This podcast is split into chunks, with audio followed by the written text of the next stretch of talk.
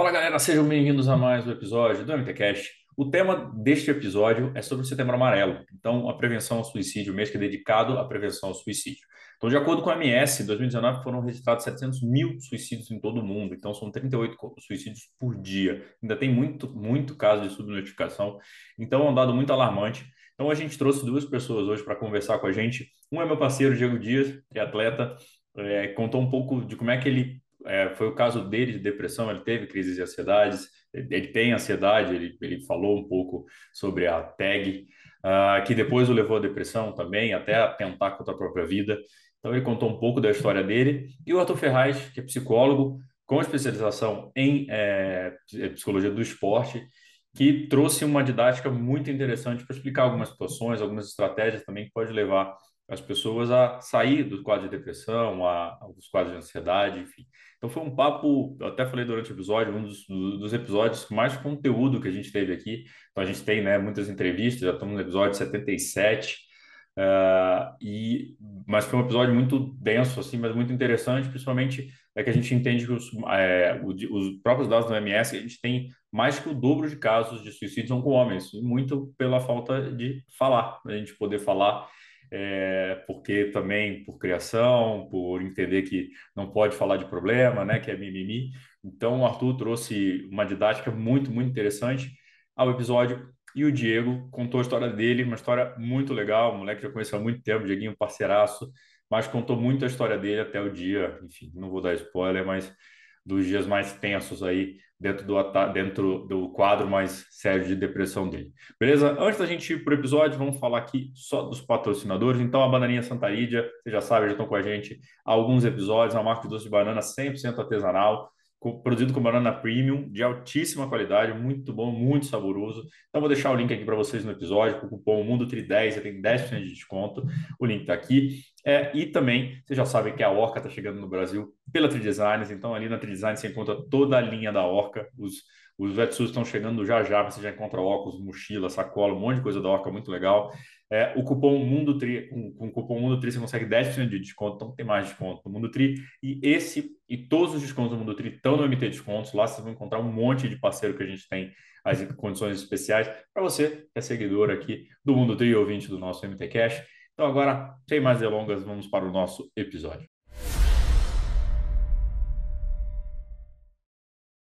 Fala galera, sejam bem-vindos a mais um MT Cash. Hoje com a gente aqui, vou apresentar por ordem alfabética para não ser injusto aqui, não, não, não, tem, não tem peso na, na apresentação.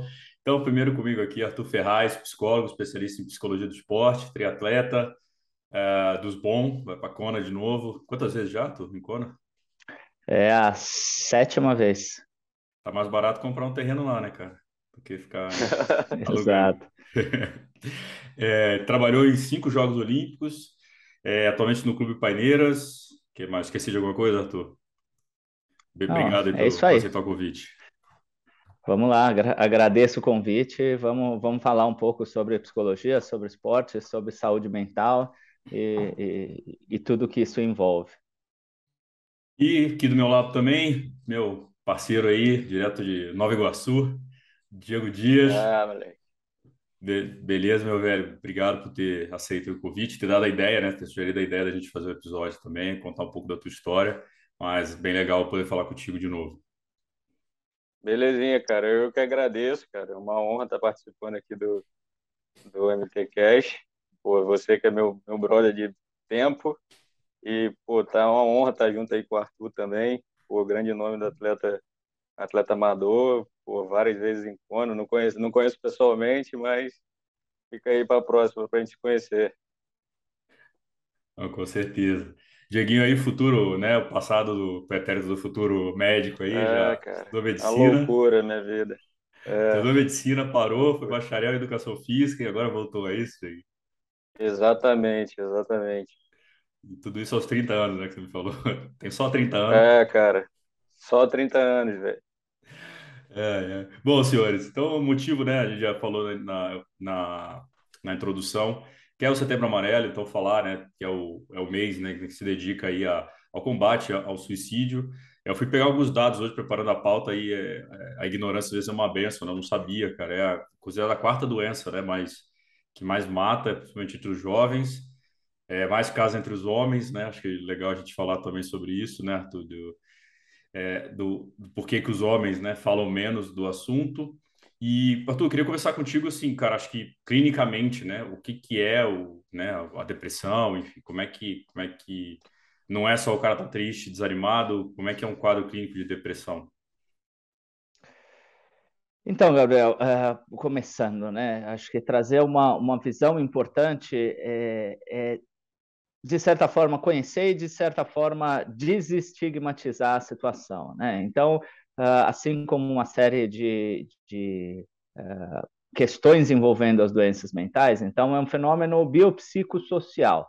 Então, uh, ele é biológico porque ele, ele se manifesta também, ou é causado, ou é influenciado por alterações em neurotransmissores. Hoje existem, existem pesquisas muito recentes é, questionando essa própria teoria da, da, da, da é, incapacidade de recaptação da serotonina influenciando a depressão, mas ainda assim existem uma série de funcionamentos uh, hormonais e, e, e, neuroquímicos, neurotransmissores, uh, que uh, garantem o funcionamento correto das funções cerebrais e que no caso das doenças mentais e que no caso da depressão, esse funcionamento químico ele é alterado. Então, uh, a gente precisa desestigmatizar a depressão ou desestigmatizar as doenças mentais, porque se, é, se isso está relacionado a aspectos biológicos, é uma doença como qualquer outra, uh, que é, é, é, sai um pouco da responsabilidade da pessoa, então não é porque ela pensa errado, não é porque ela entende as coisas erradas, não é porque ela cria cenários é, catastróficos, é, desproporcionais às situações que ela vive, mas é, existe uma causa é, fisiológica é, presente.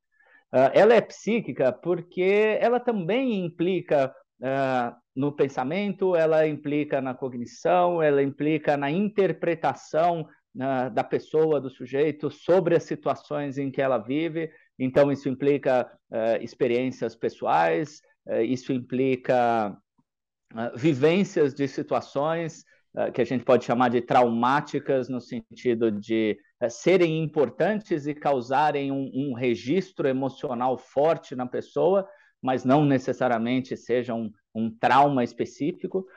É, e tem a ver com essa é, capacidade da pessoa de é, enxergar muitas vezes saídas, uh, enxergar uh, condições de, de, e, e recursos para lidar com essa doença, porque também quanto mais a gente uh, vive essa sensação de, de não ter saída, de tudo aquilo que a gente faz dar errado, de ter uma dificuldade em entender as coisas ou saber lidar com esses obstáculos, saber lidar com esses desafios, é, também o, o, o, o, sujeito, também a pessoa vai criando uh, esse, essa noção, essa ideia de que, uh, de que lhe falta recursos, de que lhe falta sa saídas.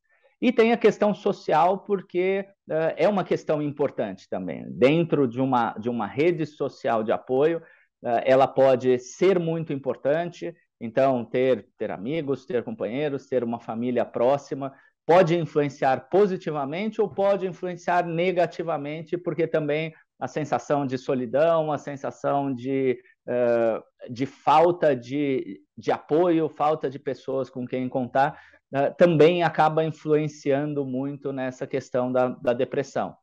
Uh, é lógico que eh, nenhum desses aspectos é resolvido. É, a, a, a situação pode ser resolvida.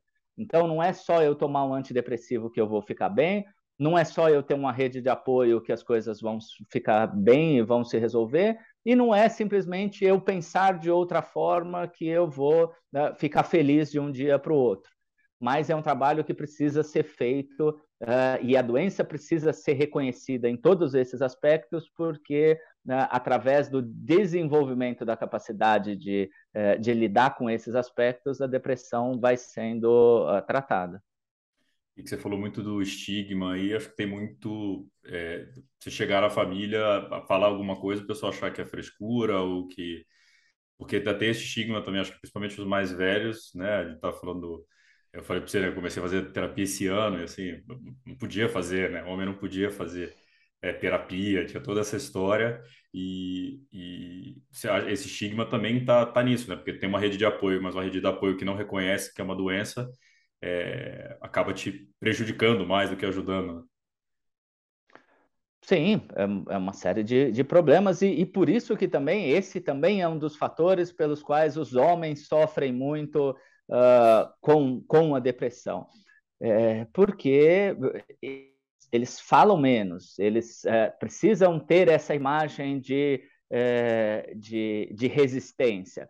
Eles têm esse, esse medo de tratar ou assumir certas fragilidades. É lógico que isso uh, muda muito, mudou muito hoje em dia, mas uh, isso faz parte, né, um, um, pouco da cultura que, que a, gente, a gente viveu.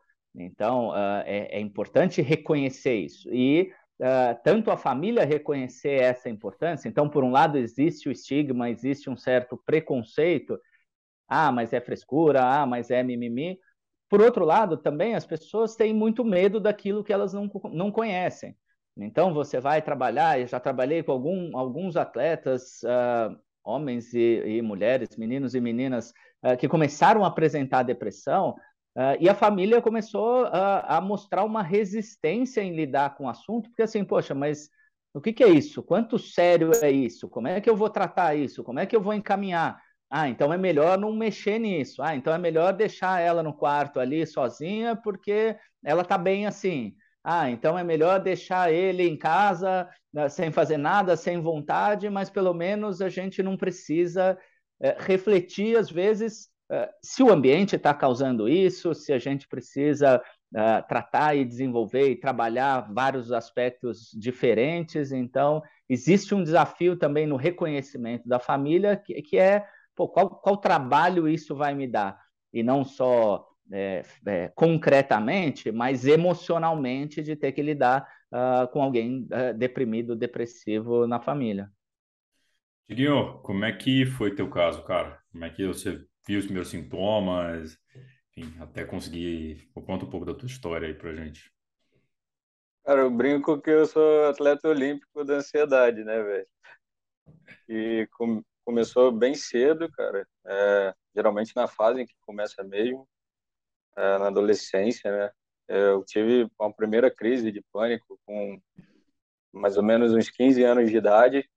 É, cara, aí foi muito difícil, assim, muito, no, muito novo, né? Porque, cara, uma, um adolescente passando mal, velho, sintoma de infarto, pressão no peito, é, confusão mental, é, sensação de que tá ficando doido, cara, louco, enlouquecendo.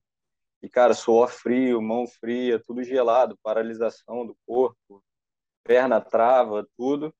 Então, ali eu procurei, a princípio, um, um pronto-socorro, né, emergência, que é o mais comum hoje em dia, que recebe uma galera, cara, todo dia com, passando mal de crise de pânico, crise de ansiedade, e me deram, fizeram paliativo ali, né, na, na hora, né? O diazepamzão intravenoso ali para melhorar e melhorar o, o, sintoma, né? Não tratar, não tratar a causa. Uhum. Depois eu fiquei bem, cara, e fui atrás de saber o que que era, não deixei passar. E eu, o psiquiatra na época me observou ali durante um ano mais ou menos e me diagnosticou com um TAG, né? Que é o transtorno de ansiedade generalizada, que não sei se é o mais comum, o Arthur pode falar melhor, mas eu acho que é o mais grave de todos, assim, cara, porque o tag interferencia ali na tua vida, é, no dia a dia, na rotina. Então eu fiquei bem depois, ali até uns 18 anos, mais ou menos. Aí começou a época ali de pré-vestibular, faculdade, aumentar o estresse. Aí voltou, cara, tudo de novo. E eu desenvolvi outros transtornos dentro da, da ansiedade, além do TAG. Eu desenvolvi a agorafobia, né, que é o medo de andar só. Imagina você um cara de 19 anos, velho, fase de andar sozinho, você tendo que, pô, teu pai te levar na faculdade porque você está com medo de andar só e ter uma crise de pânico e ninguém não tem ninguém para te socorrer ali. A agorafobia é isso, é o medo de estar tá só e ter uma falta de ajuda ali em volta. E, cara, eu passei aí por diversos, é, diversas faces aí da, da ansiedade. Eu não eu tive um pouquinho de da claustro, né? Não, não ficava em ambiente fechado, né? De jeito nenhum. Isso melhorou com o tempo depois. E, cara, depois eu tratei, é, fiquei bem, tratei certinho e fiquei bem até uns, cara, eu digo que até uns 28, 29 anos ali eu fiquei bem. E, cara, entrou pandemia, entrou tudo, cara, término de um relacionamento também de muitos anos. E aí eu voltei a ficar mal, é, de ansiedade e preso em casa com transtorno de ansiedade. E, cara, eu comecei a ter os sintomas, assim, os primeiros sintomas depressivos, né? Gente nunca, nunca dá de cara, assim, a gente sempre nega a, a, a princípio. Mas eu vi ali, cara, no 2020 ali, que eu já estava ficando um pouco para baixo, perdi o interesse ali no, no, treino, ali de fazer o treino, ou então procrastinava muito e deixava, não fazia. E aí sensações, cara, assim, de nada vai dar certo, o pessimismo, né, nada vai dar certo, não tem mais saída. E, cara, depois eu tentei uma fuga, assim, é, fui, fui, troquei de lugar, né, eu saí de São Paulo, voltei para o Rio, e, cara, aí foi o estouro da o estouro do saco de bosta no ventilador, velho. Desculpa o palavreado. Mas aí foi derradeiro, cara. Você tem uma mudança de lugar assim, repentino, término do relacionamento. E cara, outro ambiente, outro estado. E aí eu comecei a declinar, mas e cara, foi uma fase bruta assim, que eu pô, nunca perdi vontade completamente de ficar sem treinar, mas, cara, teve um mês que eu fiquei duas semanas sem treinar, cara, e tinha dia que, pô, uma hora da tarde, duas horas da tarde eu estava em cima da cama ainda, não queria levantar para fazer nada, nem para comer, nem para ir no banheiro, cara. tudo se torna muito pesado, desde pô, higiene pessoal até, cara, fazer o, o mais difícil que era treinar, ou pô, estudar, trabalhar, se torna muito pesada. Mas hoje em dia, graças ao tratamento, cara, e graças a Deus aí eu tô, tô bem. E, e aí você tá com teus pais hoje, você mora com teus pais?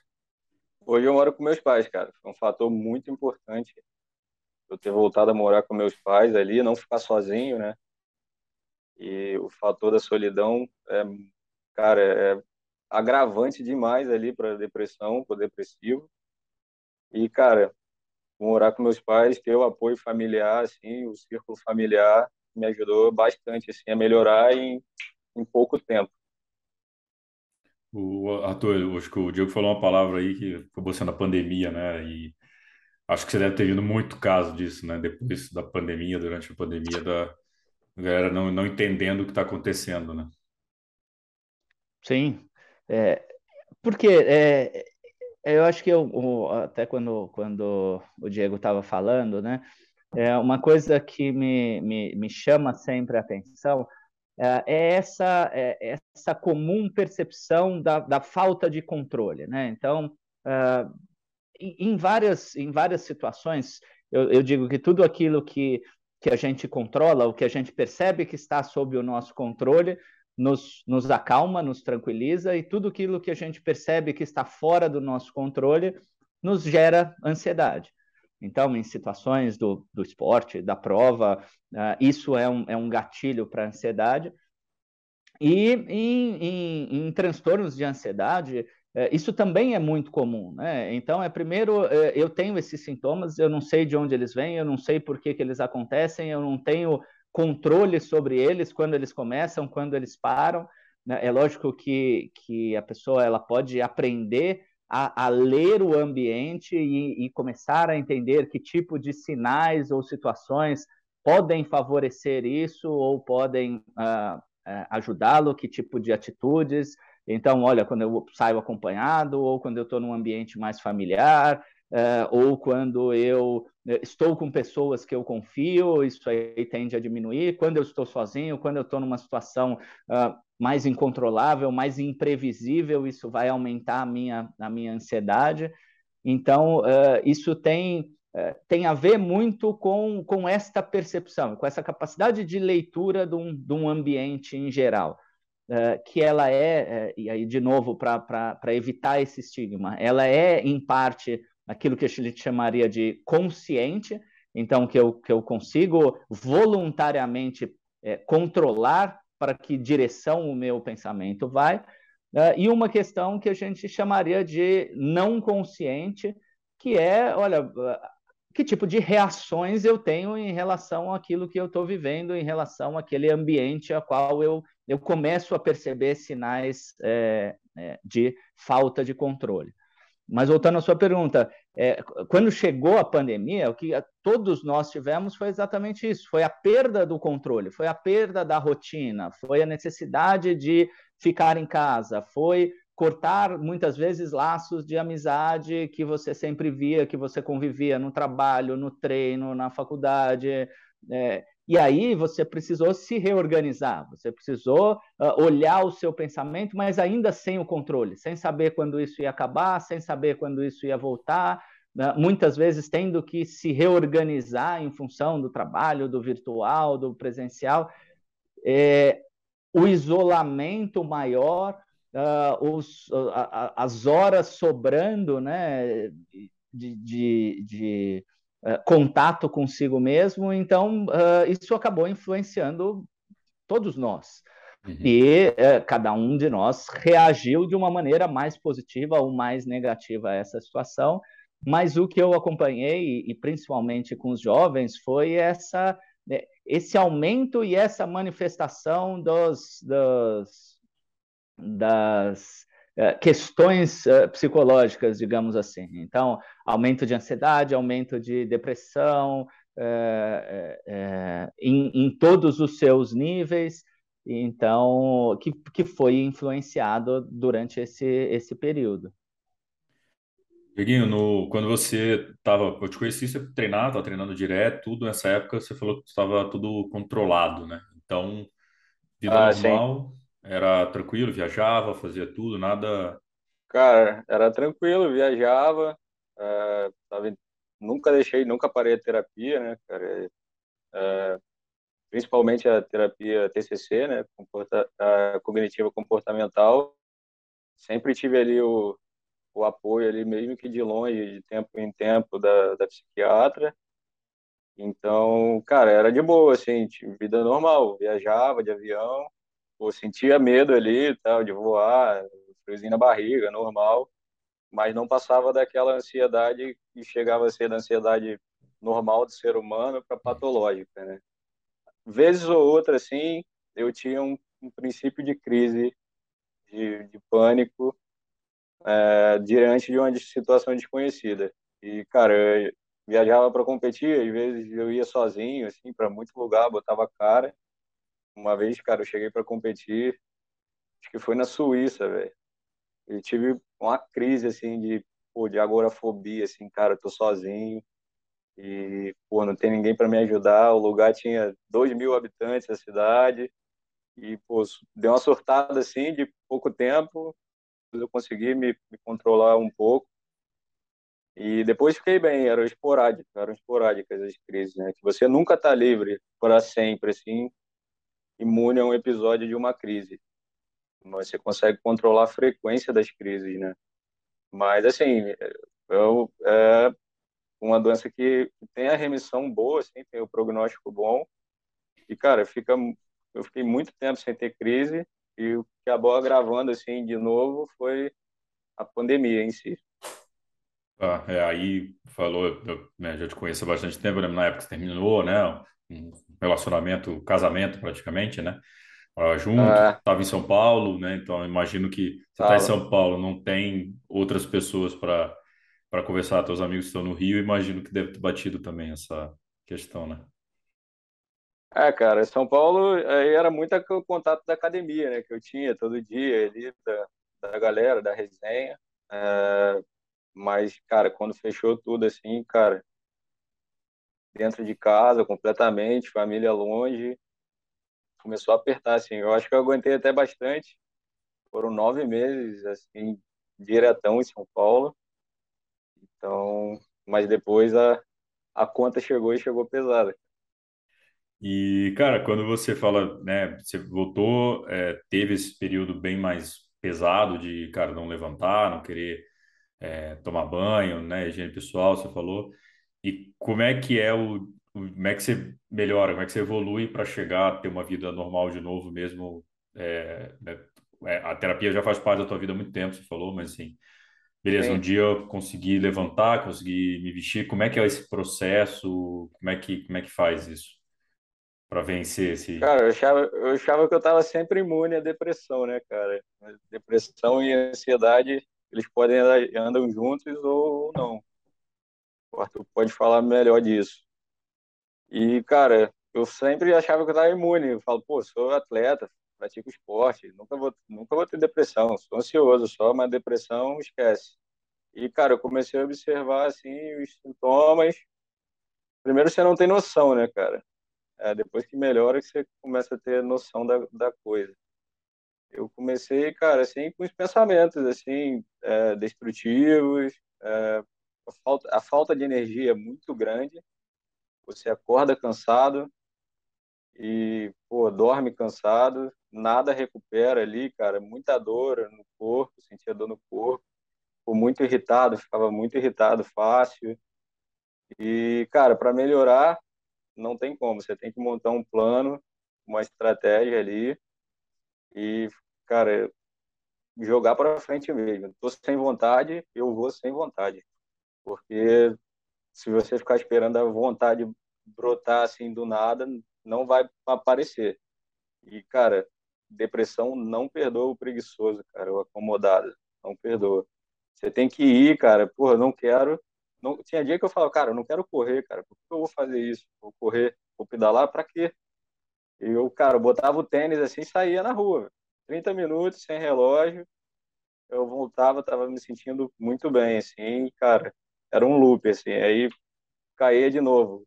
E então você mudar o ciclo de hábitos ali, cara, e você pegar e ir fazer o mínimo, é, foi o que me ajudou a sair, assim, do, da, da, do tempo de cama, do não querer fazer nada. Então, foi muito importante, assim, você montar um plano, uma estratégia de, de ataque, assim, da, contra a doença em si. Arthur, então vou puxar para você aí, que ele, que ele falou sobre né, ansiedade e depressão andar, andarem juntos aí. É, ele, já que o Diego puxou a bola para você, já vou meter. Como é que, como é, que é essa relação? Então, é, muitas vezes é, estão, estão relacionados, assim.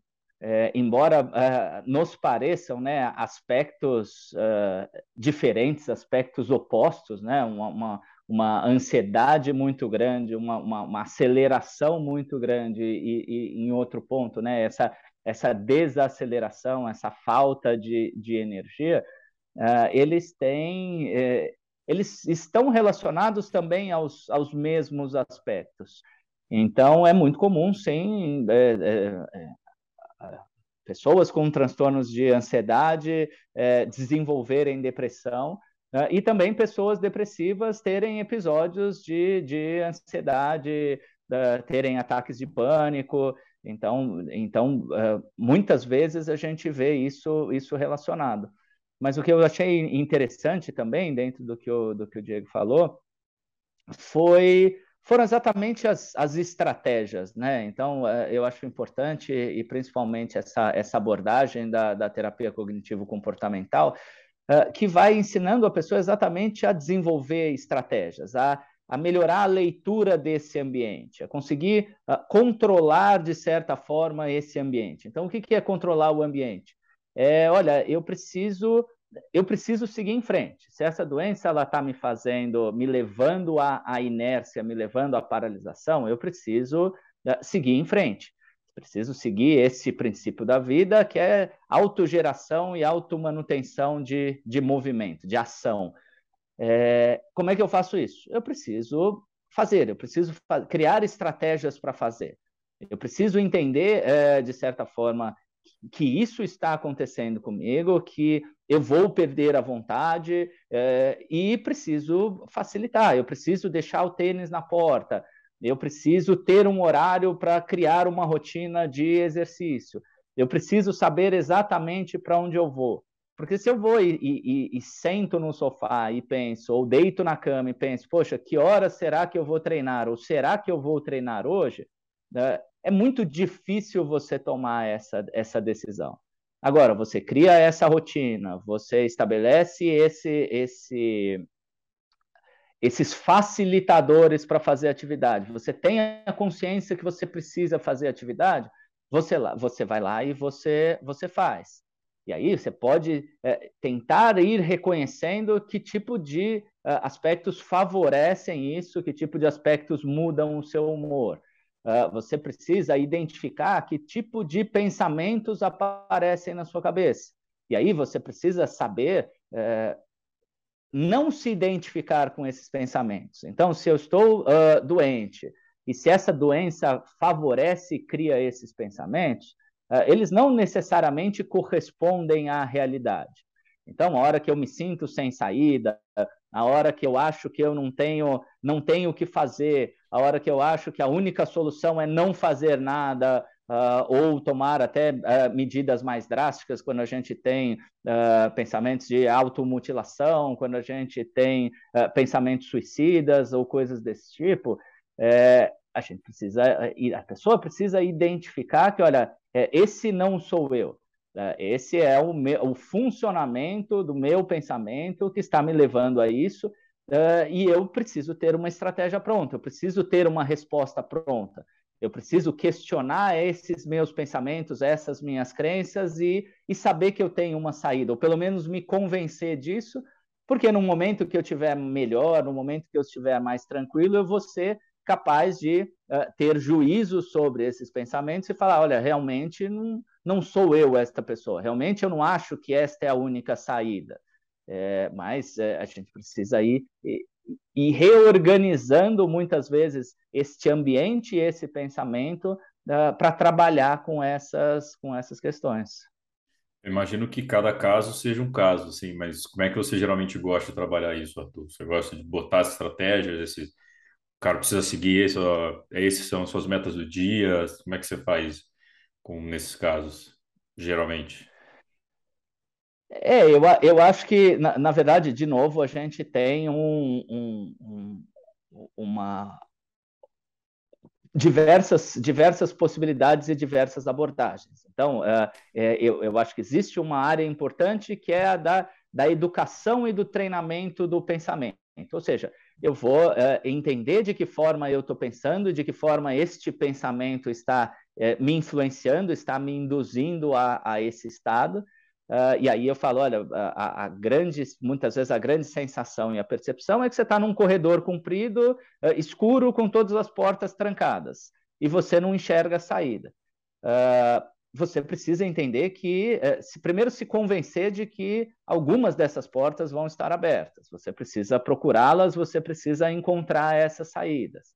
E aí você vai abrir uma porta e vai ter um quarto escuro. Você vai continuar tentando, você vai abrir outra porta, vai ter, já vai ter luz, mas não vai ter nada. Aí você vai encontrando soluções, você vai achar um quarto que tem uma televisão, que tem um sofá, que você se sente um pouco melhor, né? e aí você vai entendendo que, olha, existem uh, outras possibilidades, existem outras condições. Então, uh, eu, eu, educo e treino o pensamento para uh, trabalhar a meu favor e não trabalhar contra mim. Uh, o outro aspecto é do treinamento do, do, do, do, da organização do ambiente. Então, sim, você vai definir estratégia, sim, você vai, uh, vai se programar para estar perto, estar com pessoas uh, próximas que você confia, que te ajudam uh, nesse ponto né, e, e, nessa questão, se é possível. Você vai procurar atividades que te que te fazem bem, você vai se uh, obrigar a seguir esta rotina para fazer essas coisas uh, positivas. E você vai aprender a lidar com as, as emoções ou as reações que aparecem nesse momento. Então, uh, a hora que você for sair de casa, muitas vezes isso também vai gerar uma ansiedade. Uh, e você precisa controlar essa ansiedade, você precisa saber respirar, você precisa saber se acalmar, você precisa saber relaxar. Então, é, é, eu acho que esses três aspectos são importantes, né? A, o, controle das reações, né? O, o, das, das, habilidades psicológicas, a educação do pensamento e a organização do, do ambiente. É, e esses aspectos é, acontecem né, é, ao mesmo tempo, simultaneamente, porque é, todos esses três vão influenciar uh, positivamente o trabalho. É lógico que individualmente, nos casos, a gente vai entender, olha, qual que é, qual que é o mais importante agora, para a gente trabalhar primeiro para ter o efeito mais é, eficiente neste momento. O que, que é possível e o que, que não é possível. É, e contar sempre com a ajuda, da, muitas vezes, da, da medicação, da, da, do apoio psiquiátrico, porque, porque em determinados momentos não adianta você tentar controlar o seu pensamento ou tentar determinar uma, uma rotina, porque se você, seu nível de energia está tão baixo, você não vai conseguir nem uh, iniciar o processo. Entendi. É, Dieguinho, dentro disso, assim, você lembra algum dia que foi o teu pior dia, assim? Você falou, caraca, bicho, isso aqui, que é isso, né, do, até usando o exemplo do Atu, né, porta tudo fechada, tudo escuro, nenhuma porta tem luz, você lembra do, desse, desse dia, assim? Cara, lembro. Esse dia não sai da minha cabeça, velho. É difícil de esquecer. Cara, foi o dia que eu tentei contra a minha própria vida. É. Foi um dia bem difícil durante 2020, ali já no, no finalzinho de 2020, cara, nada dava certo. E, cara, nada dava certo, assim. Eu via que, cara, tô estagnado, acabou. Pô. Então, não tinha um fio de esperança e, cara, eu tentei contra a minha própria vida, assim, é, falei, cara, eu vou, tem que fazer alguma coisa, porque eu não aguento mais sofrer. A dor se transforma, não é só, é, não é só psíquica, do mental ali, não é só mental, ela se transforma muito físico, cara, a angústia é muito grande, sufoca seu peito, então, cara, você quer fazer alguma coisa para parar de sofrer. Então, eu falo, cara, eu falei, pô, vou amarrar uma corda no meu pescoço, amarrar assim, pô, no, no pé da cama, que vai me sufocar e eu vou morrer dormindo. Certeza que eu vou morrer dormindo, porque eu vou me asfixiar. Em 10 horas dormindo, eu vou me asfixiar. Então, cara, não sei o que, que houve, não deu certo, velho. É alguma coisa. Eu amanheci no outro dia só com a marca da corda pescoço, da, da, da corda, não, fio, né? Uhum. Corda é muito difícil hoje em dia. Mas o, a marca bem, do né? fio. Ainda bem, né? Senão... É, cara, a mar... amanheci com a marca do fio, assim, com sangue pisado no pescoço.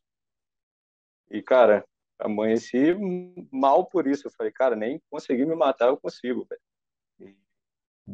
Foi muito difícil, assim, para mim. E quando cai a ficha, depois você vê, cara, eu tentei contra a minha própria vida e não consegui. Eu falei, cara, alguma coisa ali, algum propósito maior tem a minha vida que eu não Deus não deixou eu morrer agora, era para eu ter morrido.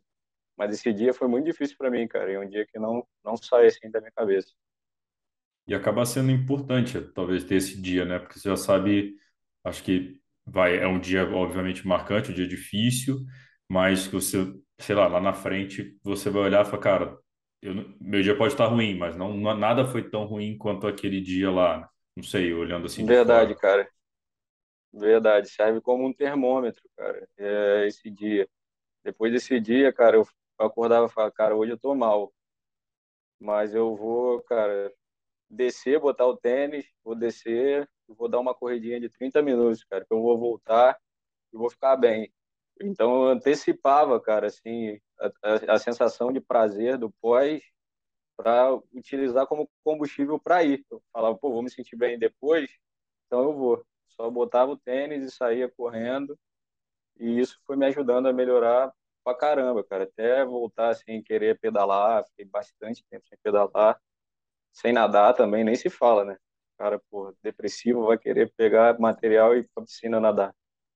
É bem difícil. Então, a antecipação do, do a antecipação do prazer ali, né, das, das reações boas, do sentimento bom, eu usei muito nessa nesse comportamento aí para melhorar. E a terapia faz isso, né? Se antecipar o, as, as emoções ali, os momentos de prazer, te ajuda como combustível ali para você ir, dar o start e fazer. Arthur, para o cara, para o paciente, isso, né? Depressi, tá, tá, deprimido, mas passar as vias de fato de pensar numa situação como essa de suicídio, tudo. É, como é que é esse processo também é, do paciente, enfim, é, imagino, vai piorando, vai tentando tratar, mas assim, é, o cara a tentar, como o, Diego falou, a tentar contra a própria vida, é uma situação muito extrema, né? Sim, sim, e, e, é o extremo porque o nosso, o nosso instinto é, é sobreviver. Uh, e é exatamente isso. Se a gente desliga tudo, é, é, é muito difícil a gente fazer isso é, involuntariamente, porque, porque lá no fundo a gente vai ter uma, uma reação de, eh, de lutar, uma reação de sair, uma, uma reação de, de viver, embora o nosso o, nosso pensamento mais consciente nos diga que não, não existe saída nenhuma e que essa é, é, é a, única, é a única solução. Uh, então, eu acho que é, é, muitas vezes o processo uh, ele vai acompanhando esta capacidade é, cognitiva, essa capacidade do pensamento voluntário. Então, é, por exemplo, primeiro surgem as, as ideias, as, as ideações suicidas. Olha, eu acho que nessa condição seria melhor, ah, essa é a única possibilidade. Né? Mas, ah, inicialmente, ainda existe um pensamento consciente que também diz: olha, poxa, mas né, não é bem assim, as pessoas vão. Eu, eu penso nas pessoas que vão ficar tristes, eu penso que, poxa, ah, vou abrir mão de tanta coisa, ou a vida ainda é um valor importante, então, como a gente tem valores, né, e a vida é, é, é talvez um dos grandes valores que, que, que a maioria de nós temos, uh, ainda existe esse, esse diálogo interno de, olha, as coisas estão ruins, esse pensamento está aumentando, está se fortalecendo, mas uh, eu ainda sempre encontro motivos para não seguir por esse caminho. Uh, só que, uh, em determinado momento, esses, esses pensamentos contrários, esses pensamentos protetores, protetivos, vão uh, diminuindo e uh, o, o, a, as ideações vão ficando cada vez mais fortes, porque essa angústia vai aumentando, porque essa tolerância a, esse, a essa sensação ruim, a esse mal-estar, uh, vai aumentando, vai se tornando insuportável e vai aproximando o sujeito disso. O, qual o perigo que a gente vive hoje, e principalmente quando a gente fala de crianças e suicídio, jovens e suicídio? Uh, é a característica impulsiva.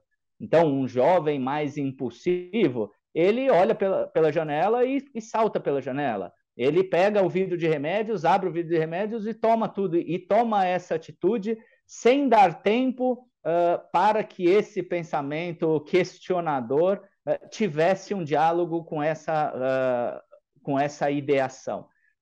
E aí isso, isso é uma coisa uh, difícil. Mas uh, se a pessoa tem ou consegue desenvolver e reconhecer mais cedo uh, que esse é um problema e que, e que esse diálogo precisa acontecer, o que ele pode estar diminuindo, e aí muitas vezes os profissionais que, que trabalham mais diretamente, que estão acostumados mais com esse processo, muitas vezes conseguem detectar essa, essa probabilidade, embora seja impossível você saber e dizer, olha, essa pessoa vai, uh, vai cometer esse ato, essa pessoa vai parar na, na hora H, é... e esse processo vai acontecendo. E aí, realmente, você entra no momento em que, olha, não existe mais saída e você uh, tenta fazer esse tipo de coisa.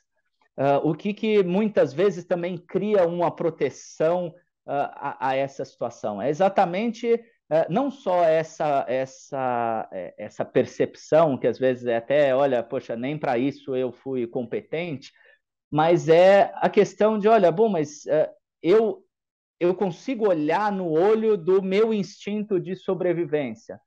Ou seja, se é, eu tentei e na hora que eu tentei é, houve uma reação seja uh, in, por mais involuntária que ela seja, que olha, o meu corpo ainda lutou para sobreviver, uh, muitas vezes existe uma percepção de, olha, se ele lutou para sobreviver é porque ainda existe um princípio, ainda existe um propósito em continuar vivo. E aí eu consigo forças para seguir e até a percepção, como você falou, que já houve um dia pior do que esse, também ajuda você você seguir esse processo. E aí você vai se, se reeducando de novo, como o Diogo falou. É, olha, eu vou uh, eu vou antecipar a, a recompensa de sair, uh, o próprio a, a, própria ação de sair uh, vai me é, vai, vai me mostrar uma competência mínima, né? Porque se de um lado você está se sentindo extremamente incompetente com tudo, não, eu fui capaz de vestir o tênis, eu fui capaz de sair, eu fui capaz de correr meia hora, eu fui capaz de ir até a piscina. Então, não só essa sensação boa, positiva de, eh, da, da, da, da endorfina, da dopamina, mas uh, o, a sensação de percepção de capacidade. Uhum. E aí, é, isso tende a, a, a favorecer isso. Diego, na, voltar, é, eu brinquei né, na, na, apresentação que você é o futuro, presente, é, passado médico, né? No, você estudou medicina, parou, depois estudou educação física, voltou. Esse retorno também à medicina foi te trazendo esse valor também de, cara, consigo, estou de volta. Imagino que a pressão lá atrás para fazer vestibular para medicina, que é um curso concorridíssimo, também deve ter ajudado nessa tua ansiedade mas voltar à medicina também te ajudou a achar o rumo do que você talvez tivesse perdido lá atrás? Cara, sim. É, o contato ali, é, eu tinha perdido um pouco dessa, dessa, dessa interação, cara, tete a tete ali. Então, é, estudando educação física, eu estudava online, ficava só em casa, cara, só treinando e então, perdi um pouco dessa interação, desse contato social. Então você voltar ali, cara, é, é, ver as pessoas, cara, ver pessoas de todos os, os, tipos, cara, com todos os problemas.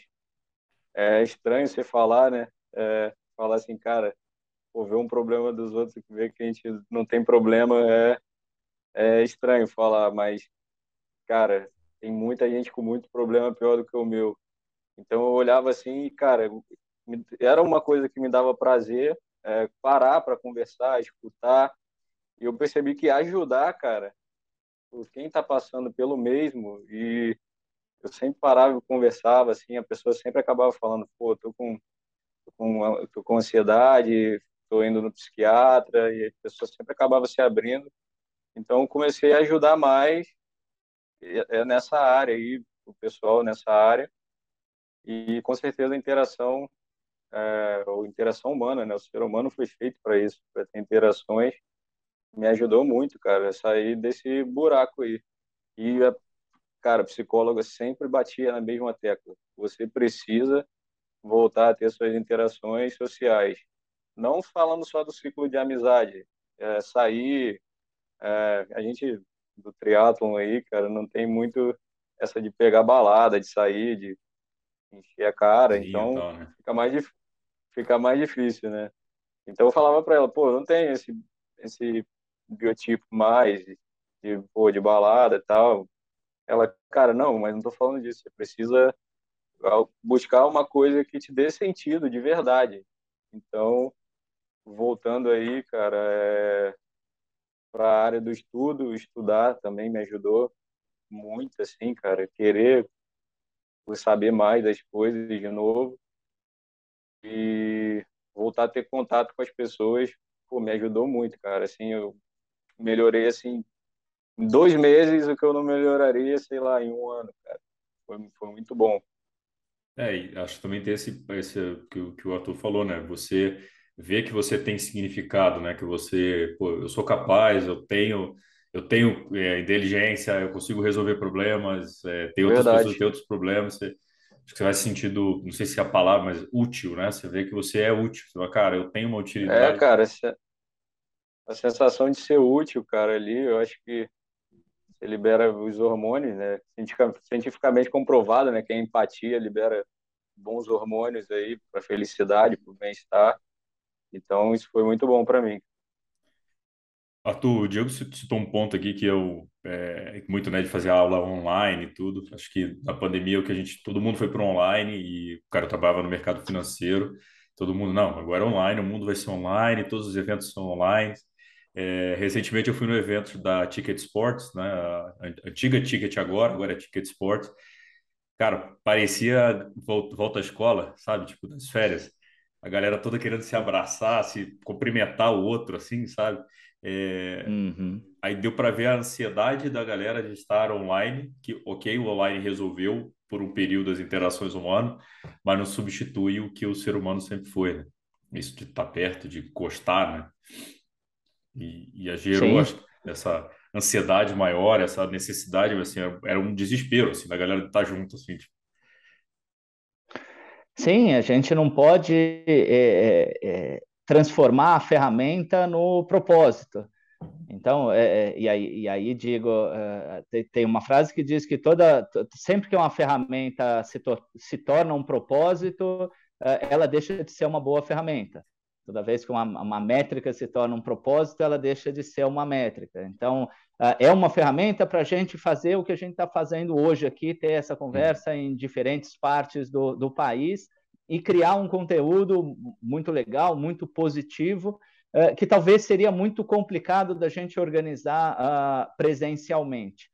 Mas isso de, de, nenhuma forma substitui no sentido de, olha, esse é o futuro, as pessoas não precisarem se relacionar e ficar todo mundo dentro de casa.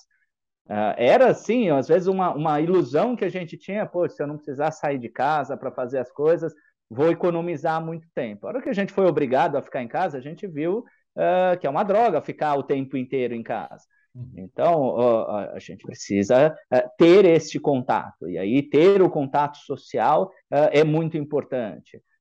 ter esta rede de apoio, se sentir é, é, importante, né? E aí eu acho que importante tem vários sentidos, né? Importante é, é, que a gente se importa com as pessoas e as pessoas se importam com a gente é, que a gente é, tenha a capacidade de perceber e valorizar as nossas próprias capacidades e é, que a gente tenha a capacidade de encontrar e identificar o propósito da nossa vida. Então, a hora que eu volto a estudar medicina, que o Diego falou, olha, eu, eu voltei e aí eu vou cuidar das pessoas, e aí eu encontro um propósito em ajudar, ou como ele está fazendo aqui hoje, né, usar a experiência dele provavelmente vai ajudar muita gente a, a reconhecer, a, a assumir, a tratar, a, a, trabalhar esse tipo de coisa.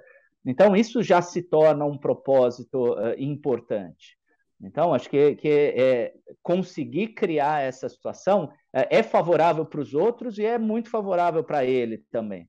Né? Então, é, eu, eu acho que esse, esse é um sentido muito importante.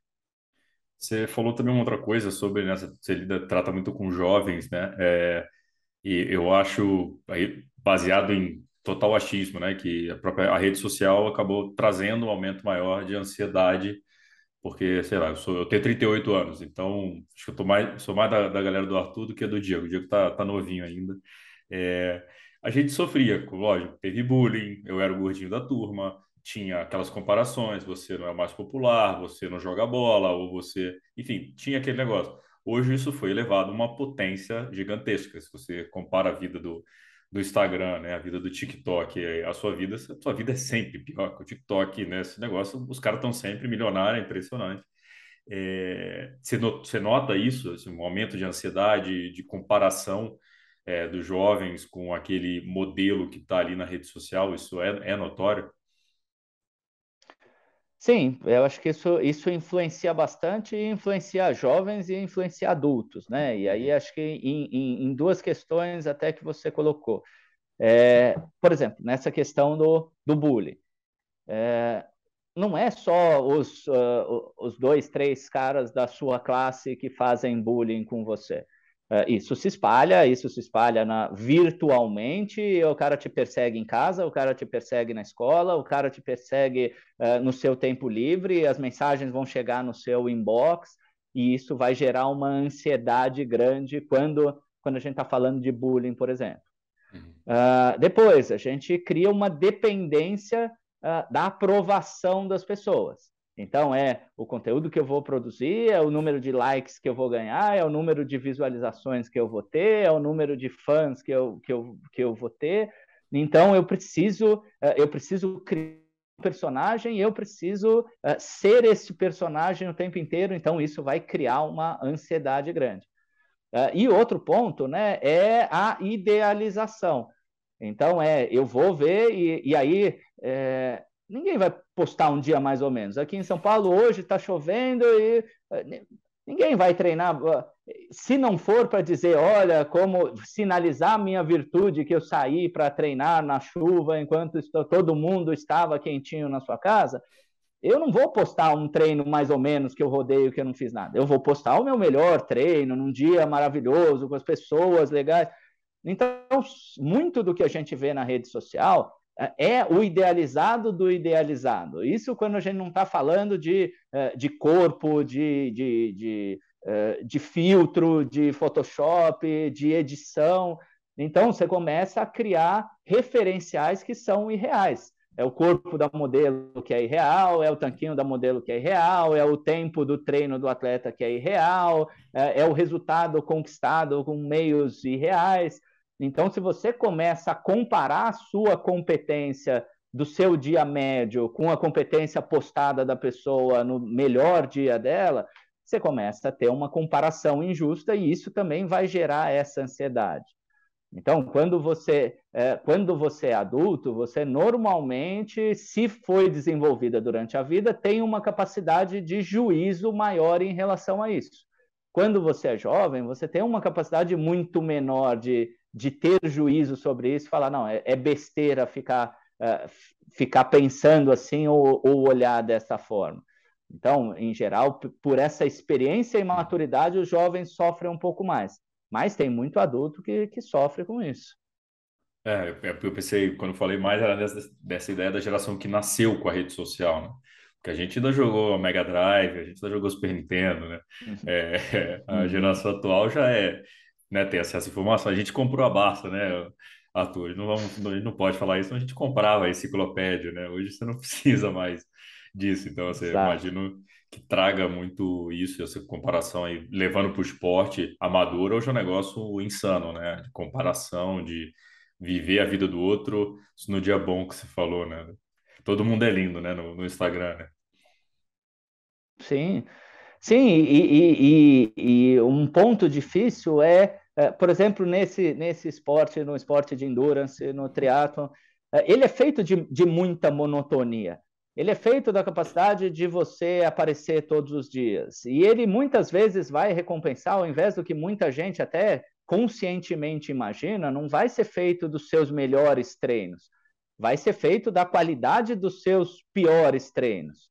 Então, e para você ter consistência, é, e quanto mais consistência você tiver, menor a sua capacidade de ter um, um, um, um dia maravilhoso, um dia fantástico. Você, você faz isso na, na prova, você treina para fazer isso na prova.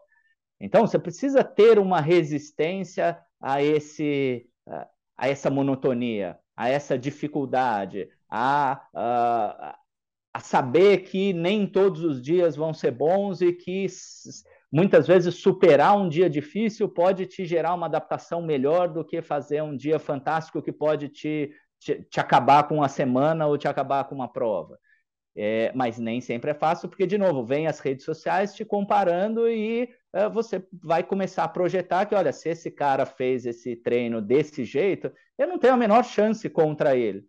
Só que nos outros dias, nos outros quatro dias, você fez bons treinos e o cara está ali de cama quatro dias tentando recuperar uh, daquele, daquele momento.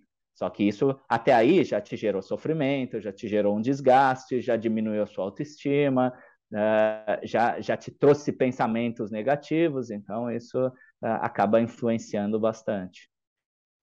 Diego, no, uma dos teus, teus remédios, se assim posso dizer, foi o esporte. Né? O esporte te ajudou a voltar, a superar, né? a, viver, literalmente.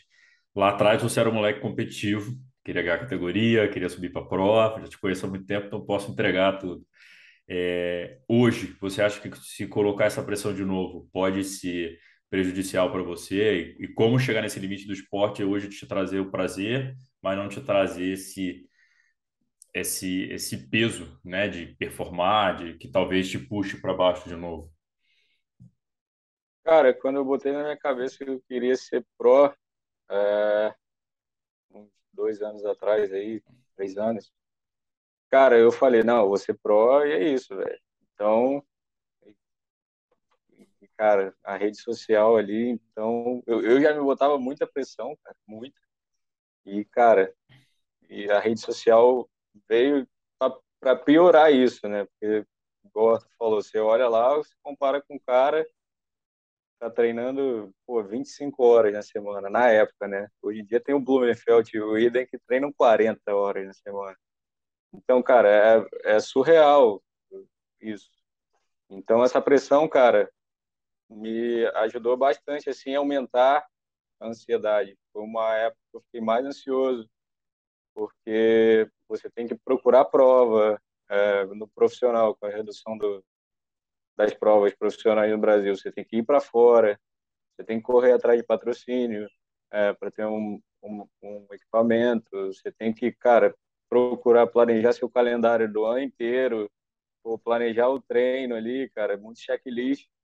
E uma coisa que eu percebi é que eu ficava assim, depois dos treinos, com muito tempo livre, cara.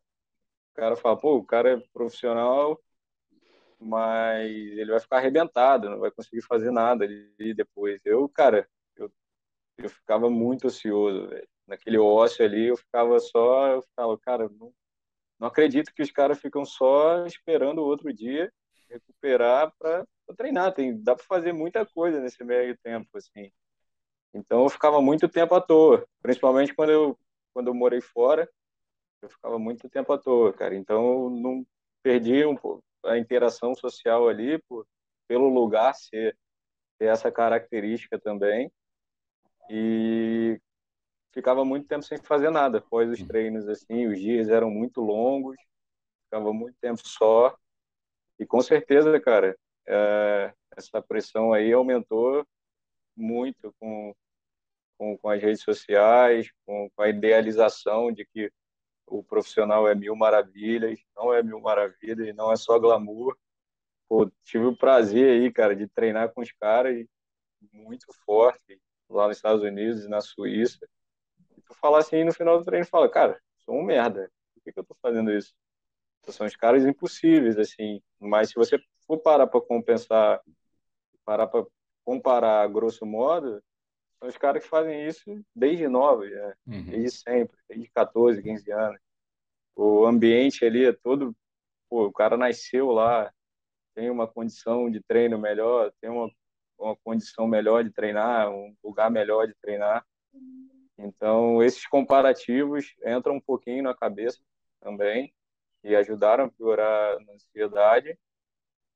E o tempo de ócio também ajudou muito, cara. Eu, teve uma hora que eu falei, cara, eu não, não aguento mais essa, essa pressão, eu tenho que procurar alguma coisa que, que eu me sinta a mais, sabe? Eu achei que eu fosse ficar completo sendo profissional, tal, que é maneiro treinar o dia inteiro, mas faltava alguma coisa assim. Mas hoje você consegue, você tem vontade de voltar a competir no triatlon, não, não profissionalmente, mas pô, quero ser o age grouper ali das cabeças, ou você acha que para você pode trazer uns gatilhos, esses gatilhos ruins, assim?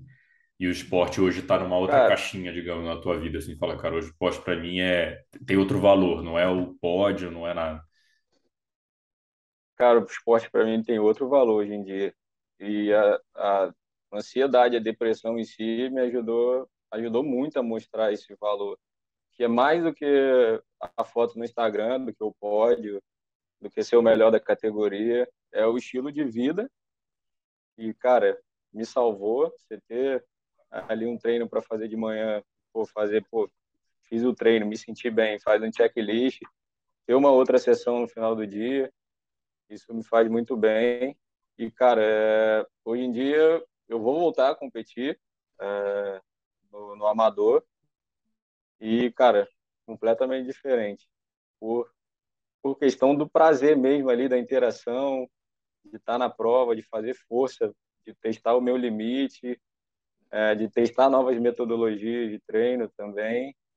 e por prazer, sem pensar em pódio, sem pensar em mundial, sem pensar em ir para a Kona ou para qualquer outro mundial de 70.3, porque eu já tive, cara, assim, alguns alunos, assim, experiência em conversas com pessoas é, próximas, assim, até no círculo ali de, de, São Paulo, da galera do teatro, o cara se frustrava porque ele nunca foi para Kona, o cara queria abandonar o esporte porque ele nunca foi para Kona. Então eu falava, cara, Kona é só a cereja do bolo ali, cara. O que importa é você fazer ali todo dia, igual o Arthur falou, um treino mais ou menos que vai te levar é, aumentar seu rendimento, do que você fazer um treino maravilhoso ali para postar só para postar e eu vejo uma galera fazendo isso hoje em dia, cara.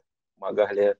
Esse cara eu olho assim na internet hoje em dia eu falo, nossa, velho, esse cara é muito foda, ele vai voar na prova. O cara tá treinando cinco vezes ao dia, sendo amador, não sei de onde ele consegue tempo, dinheiro principalmente, né? E, e cara, o cara tá muito bem.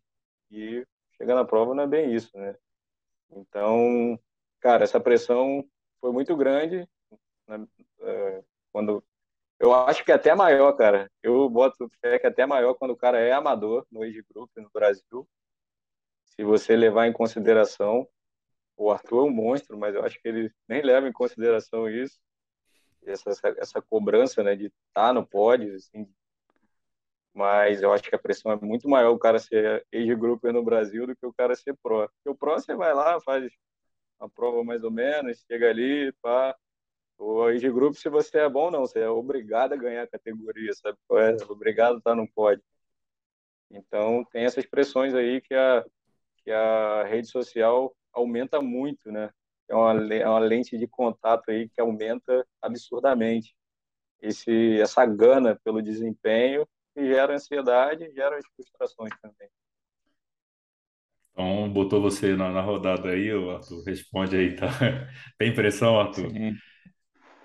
Então, é, eu acho que depende muito do, do, do propósito, do, do propósito que cada atleta é, entende e encontra dentro desse processo. Né? Então, uh, por exemplo, a gente pode falar em, em, em, um atleta profissional, né? voltando desse, desse exemplo que o Diego deu, é, olha, é, se o atleta profissional se colocou numa condição onde a, a vida dele, a subsistência, a capacidade de ganhar dinheiro e de, e, e de viver está relacionada à sua capacidade de é, obter resultados, uh, isso vai gerar uma pressão.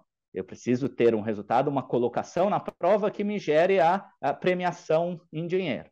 Hoje, é, não só existe essa pressão dos resultados, mas muito do dinheiro está na mídia. Então, eu preciso ser capaz de gerar mídia o suficiente uh, para que eu, eu tenha uh, seguidores, tenha meu canal de YouTube, tenha patrocinadores, tenha uma série de questões e isso tira um pouco da pressão do resultado, mas coloca ele uma pressão de uh, uh, gerar este conteúdo que nem, nem todos eles têm essa capacidade. Eles, eles são atletas profissionais porque eles têm capacidade de competir bem, não necessariamente de produzir bem conteúdo. Então, uh, depende desse, desse entendimento e depende desse propósito que ele se coloca. É, o atleta amador, ele também pode é, encontrar este propósito, que pode ser simplesmente é, fazer isso pelo bem-estar, fazer isso pela saúde, saúde física, saúde mental, fazer isso para viajar, para estar com os amigos, para ter novas experiências, isso, isso é muito legal. Uh, e ele pode ter o propósito de uh, competir. Uh, e aí, quando a gente fala de competição, seja no, no, no no amador competitivo, seja no amador que está participando, ou seja no profissional, é de novo, é, qual o propósito daquilo, né? É, eu quero, e aí é, muitas vezes a gente cai numa, numa num termo meio, meio num, num, chavão meio grande, né, dos, dos, dos coaches, que é, ah, seja a sua melhor versão, faça o, o seu melhor, mas muitas vezes é, o, o, significado e o propósito precisa ser isso, né? Então, é, eu não faço, eu não treino uh, para ganhar ou para pegar um pódio. Uh, embora eu queira pegar um pódio, embora eu treine para fazer o melhor, e acredito que eu, melhor treinado e treinado para fazer o melhor, eu estarei naturalmente brigando e disputando pelo pódio. Mas uh, eu treino para treinar bem também. Eu tenho o meu propósito em ir lá e fazer a série, nadar bem, em fazer força, em melhorar meu tempo, em ser capaz de fazer uma pista desafiadora, ir domingo lá para a estrada e fazer um puta de um treino, pedal com os meus amigos, sentar depois no posto ali, almoçar e achar que é o, é o melhor restaurante da cidade ali, o posto da beira de estrada. Mas é, isso, isso é uma coisa importante. Então, se você aprende a valorizar isso, se você aprende a, a ter o princípio de ir lá competir e tornar a competição uma oportunidade para eu colocar tudo isso que eu treinei em prática, é, desenvolvendo a minha capacidade competitiva e não só a minha capacidade de nadar, pedalar e correr rápido, uh, e que isso pode me trazer uma série de benefícios e de realizações. E aí eu vou buscar fazer esse melhor. Uh, se este melhor for melhor que os outros, eu vou ter como consequência este resultado, esse pódio. E vou uh, precisar ser inteligente o suficiente para usar os referenciais internos, então a minha condição como atleta, e os referenciais externos, né, a prova, os adversários, a meu favor. Porque senão eu vou, eh, se eu só foco na posição no pódio, eu crio uma pressão porque eu não controlo o que, que meus adversários estão fazendo, se eu vou ter um problema no dia da prova, e tudo vai se tornar ameaça para mim. Eh, se eu foco em mim, naquilo que eu controlo, e chegar bem preparado e competir bem na prova, isso me torna mais tranquilo.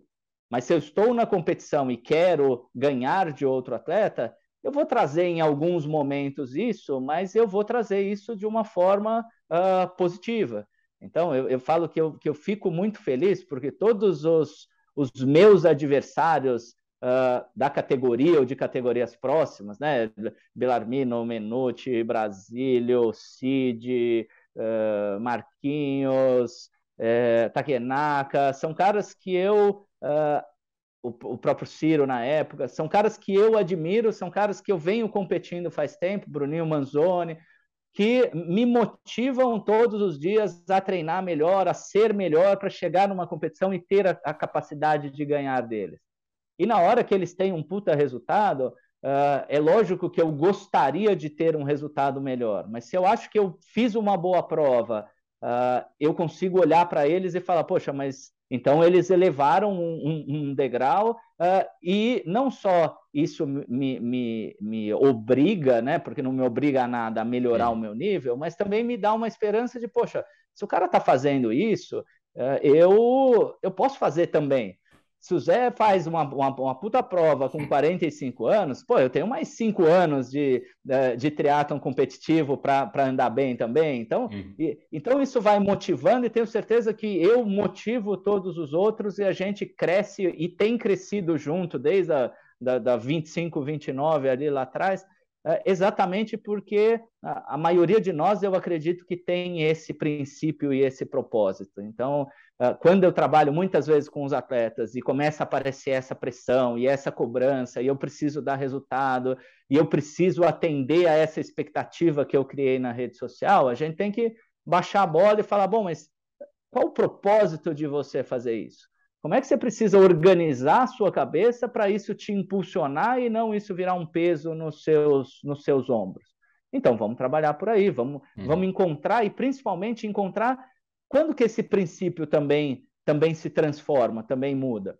Você pode ser é, é, super competitivo num ano e uh, porra, um monte de trabalho diferente, mudou de atividade, não consegue mais treinar, e aí você pode mudar e continuar valorizando e continuar se satisfazendo no esporte. Ou você pode continuar com a mesma exigência, com a mesma expectativa, mudar o seu propósito e aí começar a se frustrar porque você não consegue treinar, porque os seus tempos não são mais os mesmos, e aí você vai, vai entrando numa, numa espiral negativa. Ah, legal você falar isso. Eu aí agora meu testemunho eu lutei muito contra isso, cara, nesse período também, de não me achar mais. Falei, cara, será que eu sou competitivo? Não sou. É, não conseguia treinar da mesma forma, perdi meu pai de uma forma repentina. É, então, o esporte significava coisa diferente para mim. Eu queria fazer mais coisa. Eu demorei a me encontrar e falar, cara, é isso. Eu posso ser é, o cara é, aquela história, posso fazer um 70.3 para a meta ser sub 5, não preciso mais ser sub 4 e 10, não preciso tentar o sub 4. Vou ser sub 5, tô ali, tô na resenha, tô, tô divertindo, tô cabendo no macaquinho, né? Tô emagreci, consegui botar um macaquinho, que às vezes é uma meta bem, bem plausível, bem, bem interessante. E, e, e aí consegui, eu lembro que eu fiz uma prova, morava na Itália, eu fiz um 70.3 lá, meu pai já estava doente, Cara, eu lembro de dar high five. É, eu passei por umas torcedoras brasileiras e tinha a bandeira do Brasil no, no, número do peito. Então, cara, eu passei pelas quatro vezes na corrida, era festa toda vez que eu passava lá, gritava. Sabe, para mim, ter tão significativo, foi longe de ter sido o meu melhor tempo, mas para mim, dentro do momento lá, como o que o esporte significava para mim naquele momento, é, pô, foi, eu considero um dos momentos, um dos melhores momentos do esporte. Assim, tô lá, zoei, fiz a prova é, fiz homenagem ao meu pai ainda, então assim, é, mas eu demorei, eu lutei muito, porque você fala, pô, não vou conseguir, mano, vou largar para os caras, os caras estão tá andando, como é que eu vou fazer? Cara, mas eu não sou esse cara, eu consigo fazer 4,20, 4,15, mas não vou, não dá mais, e agora, sabe? Eu, eu, acho que teve essa luta muito grande até entender, falar, tá tudo bem, cara, vai lá, tá, você não deve nada para ninguém, você... É, legal também é continuar no esporte, achar o que você falou, né? achar o seu, qual é o teu propósito, né? Onde é que você quer é, se achar e, e, isso te dá o significativo, é, é, significado, você não ficar brigando com você ou se estressando por uma coisa que é lúdica, é para ser um hobby, né? Não é a nossa profissão. É, e mais disso de, de martirizando demais por não não não estar tá entregando aquilo que eu já entreguei outra vez, mas que hoje o momento de vida é completamente outro. né isso, isso, é, isso é, é legal de, de ouvir assim para ratificar um pouco um pouco disso. É, senhores, aqui na reta final, a gente falou no começo, né? Eu peguei aqui os dados lá no, no site do Setembro Amarelo, é, a taxa de suicídio de 12,6% a cada 100 mil homens e de 5,4% a cada 100 mil mulheres. Como é que a gente faz para os homens? Então, aproveitando estamos três homens aqui, para os homens falarem mais, se abrirem mais, Arthur. Como é que eu falo para a galera procurar ajuda, que não, que né, não quebrar um pouco essa resistência de, de, de identificar problemas e, e, falar sobre os seus problemas?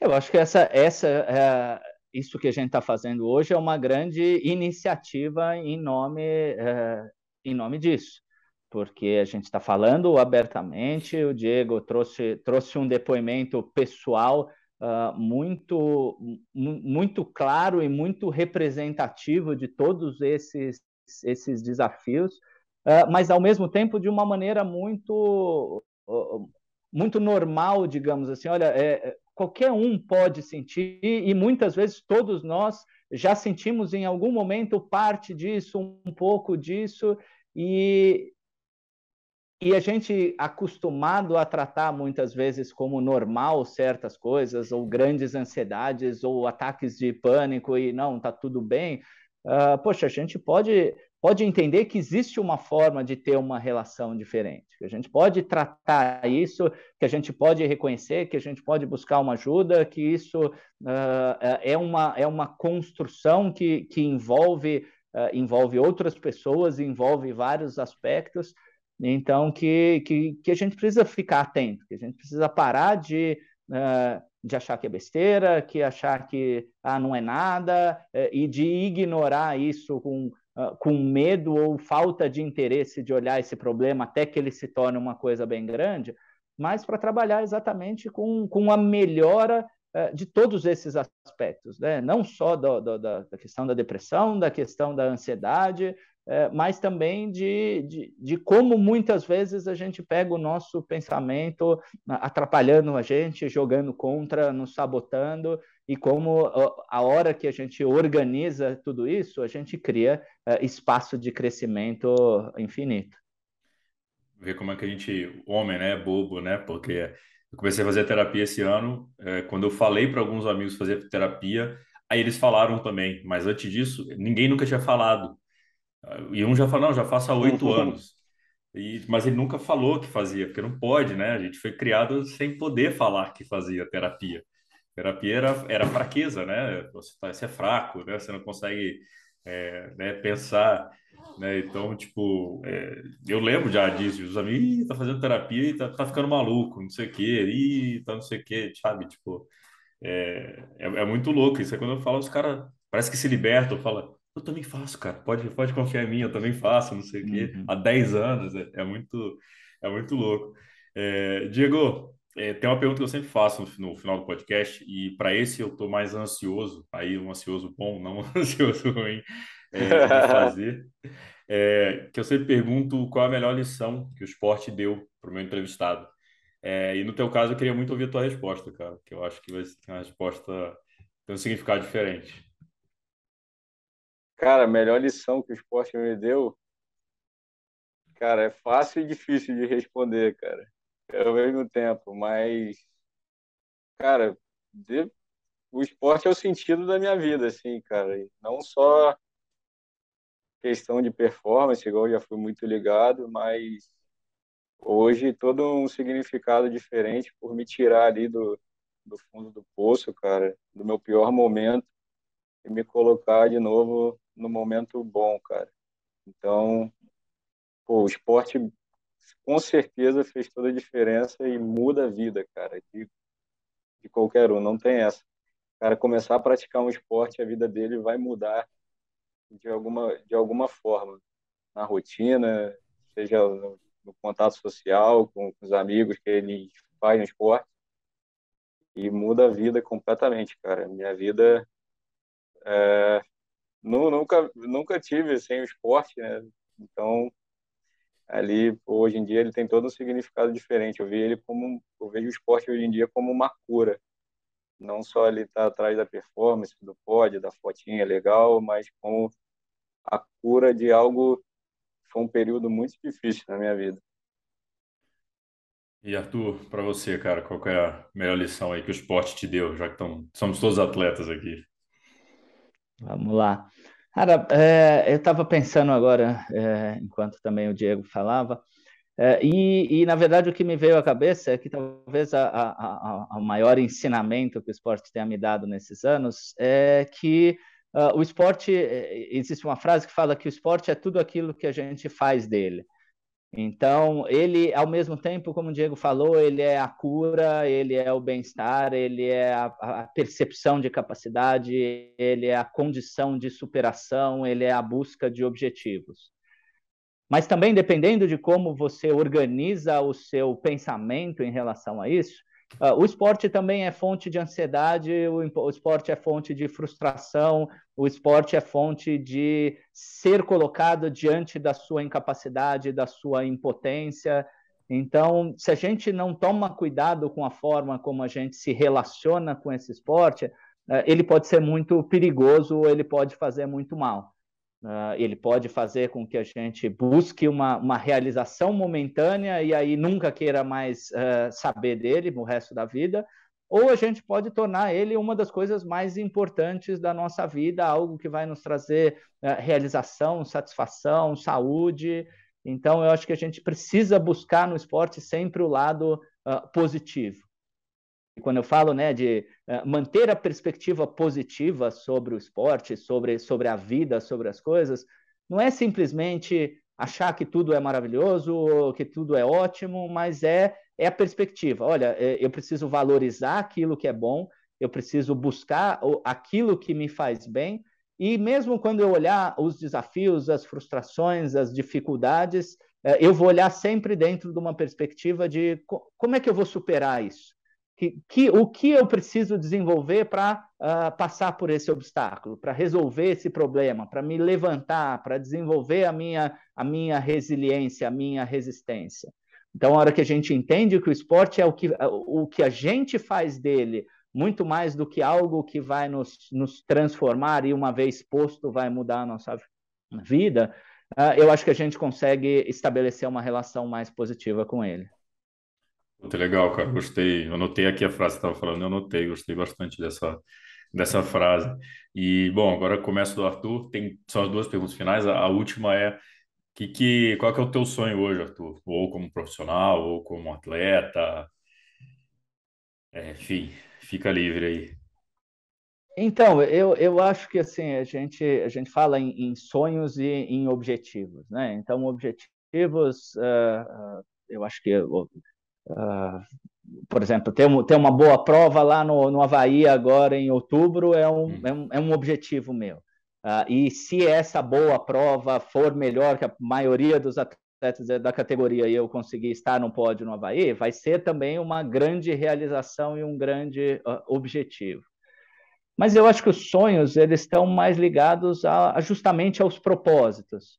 Então, se eu conseguir eh, fazer com que todo esse meu esforço se coloque, uh, me coloque na melhor condição e me torne um atleta digno de estar ali entre os, entre os melhores da categoria no Mundial, uh, isso é uma coisa que vai ser muito positiva. Uh, no meu trabalho, eu, eu também eh, cresci e desenvolvi muito a hora que eu entendi que eh, eu precisava ir atrás do meu propósito. Então, a hora que eu começo a trabalhar com com uma garota de 14 eh, anos que tem o sonho de ser uma tenista profissional e que o meu propósito é ajudar ela a superar desafios e, e, e, e obstáculos na, na área uh, psicológica para que ela atinja o seu sonho, uh, esse é um obstáculo. Se eu estou trabalhando com um atleta de 30 anos que está buscando a vaga olímpica, uma medalha olímpica, e, e, e, eu vou ajudar, esse é meu propósito, eu vou favorecer com que esta confiança dele em mim uh, proporcione esse tipo de coisa, esse é meu propósito. Então, meu sonho é ser capaz de, uh, de enxergar o meu propósito em todas as atividades que eu, que eu faço. E aí eu vou, vou, vou saber que eu estou sendo uh, uma pessoa realizada à medida em que eu que eu encontro esses propósitos e, e consigo uh, viver alinhados em função deles. Pô, legal, cara. Bela, baita resposta. É... Dieguinho, você, meu velho, que que é, qual que é o teu sonho hoje, cara? Cara, é, faço das palavras do Arthur as minhas, cara. É, no esporte aí, voltar a competir, voltar porque tem muito tempo sem competir até. Então, voltar a fazer as provinhas aí, por prazer mesmo, por amor ao esporte. Cara, e profissionalmente poder ajudar, cara.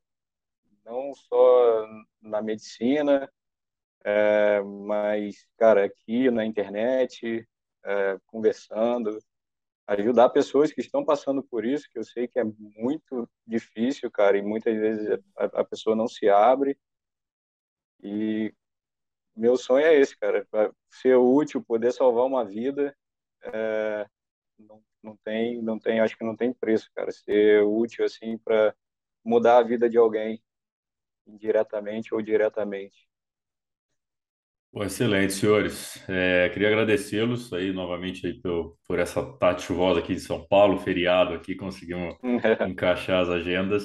É, foi um papo, não, não é demagogia, assim, eu, acho que esse é o número, episódio 77, se eu não me engano, e poucos episódios eu tive tanto, tanto ensinamento, assim, tanto conteúdo é, num lugar só, acho que é bem legal a gente falar sobre o tema, abordar o tema, e dessa forma, como, né, com o depoimento, com o Arthur também colocando o lado profissional, e, pô, acho que o meu sonho também é que a gente consiga atingir as pessoas, as pessoas consigam falar mais sobre o assunto e que a gente possa ser esse ponto também de divulgar esse tipo de conteúdo. Então, também deixo super à vontade vocês dois, sempre que precisarem do Mundo Tri, cara, contem com a gente, que eu acho que é um assunto muito legal e eu acho que o esporte, hoje a gente viu que salva vidas literalmente, né, no caso do Diego, mas né, o benefício de ter o esporte, atividade física, com certeza ajuda muito a regular, regular de hormônio, né, cabeça, enfim, acho que não sou médico, não sou psicólogo, mas sei do, do, do, dos efeitos positivos né, do esporte na vida. Mas, cara, agradecê-los aí novamente pelo, pelo, pela, pela disponibilidade, por falar aí, porque foi um episódio muito, muito, muito proveitoso. É, para mim, principalmente, tenho certeza que a galera que vai ouvir vai, vai curtir pra caramba. Então, Dieguinho, obrigado, obrigado pela sugestão aí do episódio. Obrigado, obrigado cara. Eu que, eu que agradeço aí, cara. É um prazer participar junto com vocês. Arthur, cara, vamos falando. Obrigado novamente aí, cara. Bom que deu certo. Já escreveu aqui para o Mundo Tri, tá sempre, sempre aberto a hora que quiser. E nos vemos aí Ou no Havaí ou antes aí também estamos em São Paulo, é mais fácil. Maravilha, então. Uh, agradeço de novo essa, essa oportunidade, essa, essa pauta uh, fantástica e muito importante. Uh, e agradeço também o, o, o, Diego né, e toda, toda a participação, não só a parceria, como a, a capacidade de, eh, de abrir tudo isso e, proporcionar a gente discutir coisas tão importantes. Obrigadão. Boa. É isso aí, galera. Esse foi o MT Cash. Siga aí o Diego, o Arthur aí também nas redes sociais. É, depois o Diego vai anunciar qual é a prova que ele vai fazer, mas só para quem segui-lo lá nas redes sociais. E é isso, segue a gente também, compartilha. E se quiser algum conteúdo também, pergunta aqui que a gente leva também, pro, ou tiver alguma dúvida, leva, a gente leva para o Arthur aqui também, conversa com o Diego. Se quiserem mais um episódio, a gente repete, fazer episódio depois de novo com essa galera. Valeu e até a próxima. Um abraço.